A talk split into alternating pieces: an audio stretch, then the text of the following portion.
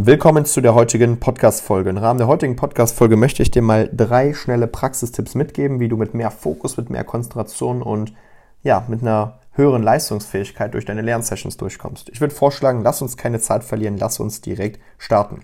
Punkt Nummer eins ist, passe dein Morgenritual an.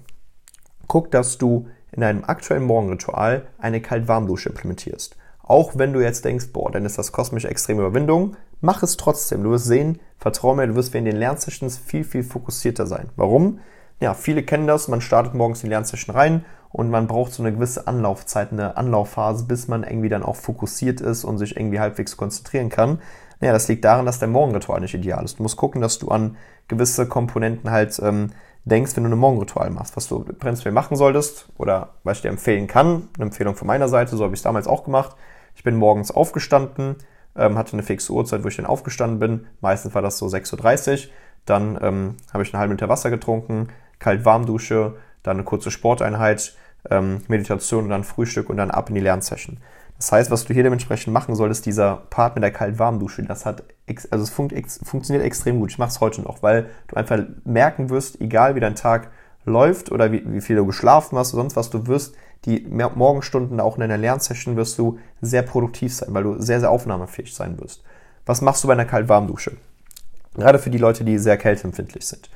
In der Regel gehst du hin, du machst drei bis sechs Durchgänge, wo du zwischen warm und kalt wechselst, so gesehen. Was heißt das konkret? Ja, du gehst halt hin, ähm, wenn du jetzt mit einer ähm, mit einem ganz normal warmen Status so gesehen, dann kannst du 30 Sekunden warm duschen, machst dann 30 Sekunden kalt, 30 Sekunden warm, 30 Sekunden kalt, 30 Sekunden warm, 30 Sekunden kalt dann wieder warm. Das heißt, da solltest du schon so drei bis sechs Durchgänge durchziehen. Und was ich dir hier empfehlen kann, ich weiß, es kostet Überwindung und ich weiß, es ist nicht angenehm, wenn da jetzt kaltes Wasser auf deinen ähm, Rücken fließt und sowas. Das, dann wollen die meisten direkt wieder auf warm drehen.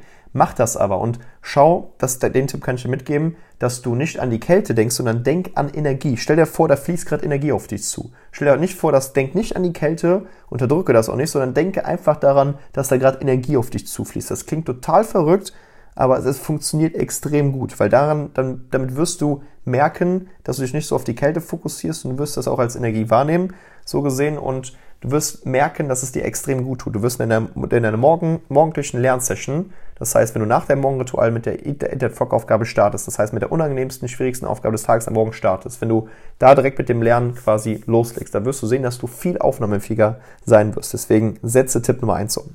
Kommen wir nun zu Tipp Nummer zwei. Tipp Nummer zwei ist das Lernen in zeitlichen Blöcken.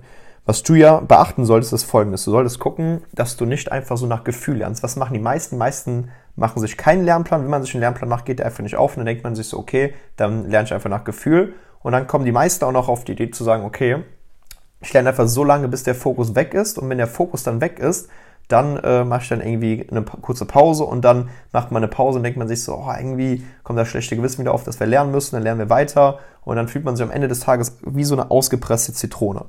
Was würde ich dir hier empfehlen? Grundsätzlich zwei Dinge. Guck dir erstmal den, das Video an zum Lernplan bzw. Wochenplan, hatte ich bereits auf YouTube hochgeladen, da kannst du das Ganze mal reinziehen, wie du einen gescheiten Plan erstellst, der auch dann tatsächlich aufgeht. Und Punkt Nummer zwei, lerne in zeitlichen Blöcken. Du musst verstehen, wir Menschen haben Biorhythmus. Das heißt, unser Biorhythmus gibt vor, wie viel Energie wir an dem jeweiligen Zeitpunkt im Alltag zur Verfügung haben. Und da solltest du gucken, dass du dich daran orientierst. Und solltest dann gucken, jeder Mensch weiß dann zum Beispiel, okay, am Morgen oder Mittag oder am Abend bin ich am produktivsten und dann kannst du da auch deine Lernsessions einplanen. Was ich aber prinzipiell auch hier empfehlen würde, ist, dass du hingehst und prinzipiell am Morgen direkt mit der ersten Lernsession startest. Wenn du zum Beispiel auch dein Morgenritual umgesetzt hast, wie eben beschrieben, wirst du da auch sehr produktiv sein. Und was machst du dann? Du arbeitest in 50 Minuten Blöcken oder 90 Minuten Blöcken. 90 Minuten Blöcken wird es so aussehen, du lernst 90 Minuten, 15 Minuten Pause, 90 Minuten, dann machst du eine Stunde Pause.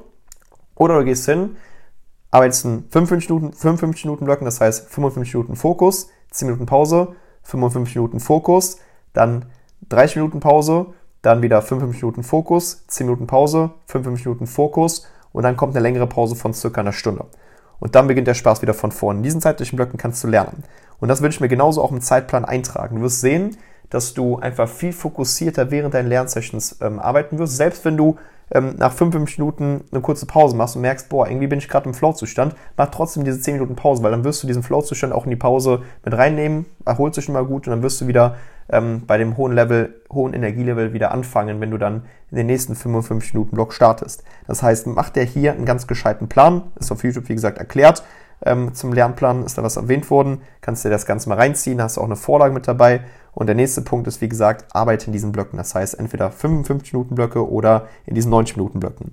Viele gehen dazu über, dass man mit dieser Pomodoro-Technik 25-5-Regel ähm, arbeitet, halte ich ehrlich gesagt nicht so viel von, weil warum sollst du gebremst werden, ähm, immer wenn du nach 25 Minuten eine Pause machst und äh, dann wieder eine 5 Minuten Pause machst, das kannst du mal am Abend machen. Das heißt, am Abend, wenn der Fokus tatsächlich mal ein bisschen weg ist und du ein bisschen mal die Extrameile gehen musst und du merkst, hey, äh, der Fokus geht weg, trotz dessen, dass man diesen 55 Minuten oder 90 Minuten Blöcken lernt, dann kannst du das auch mal dann aufteilen in 25,5. Das heißt, dass du 25 Minuten lernst, 5 Minuten Pause machst, wieder 25 Minuten lernst. Ähm, das würde ich auch nur in den Phasen machen, wo du jetzt sagst, hey, ähm, da merke ich jetzt gerade, ich habe mir eine Lernzeichen eingeplant, bin jetzt aber weniger produktiv. Das wird dann meistens immer so am Abend sein oder am, ähm, am Nachmittag. Ne? Dann kannst du das tatsächlich machen. Aber ansonsten immer 55 Minuten oder 90 Minuten. Das ist auch wichtig. Alright, nächster Punkt. Kreative Pausen. Tipp Nummer drei. Mach kreative Pausen. Das heißt, wenn du jetzt kleinere Pausen hast von diesen 10 oder 15-minütigen Pausen, dann mach kreative Pausen. Was heißt kreative Pausen? Gehirn, Bewegung, ähm, was kannst du noch machen? Du kannst durch die Wohnung gehen, du kannst was trinken, du kannst durch die Bibliothek gehen, kannst was snacken. Hauptsache, du schaltest mental ab. Geh hin und mache, geh nicht ans Handy.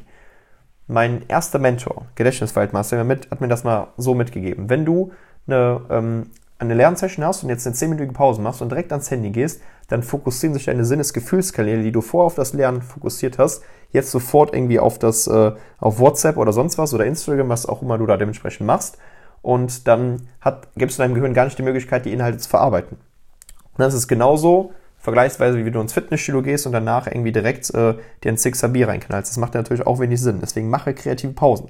Wie eben erwähnt, Bewegung. Geh, mach, mach vielleicht eine kurze ähm, Dehneinheit oder also dehn dich mal kurz oder streck dich mal gerade. Geh hin, geh durch die Wohnung, geh durch die Bibliothek. Trink Wasser, snack was.